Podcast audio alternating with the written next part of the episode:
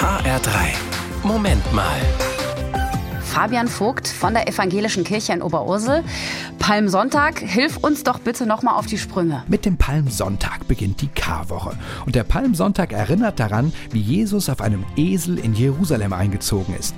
Dabei haben die Menschen vor Begeisterung Palmzweige auf den Weg gestreut, was damals so etwas wie ein roter Teppich war und so viel hieß wie Du bist der Größte oder eben Du bist der Messias, der Retter der Welt. Also erst hoch gefeiert und wenige Tage später gekreuzigt, gell? Also so brutal das klingen mag. Genau, schon am Palmsonntag wird deutlich, wie eng Leben und Tod manchmal beieinander liegen.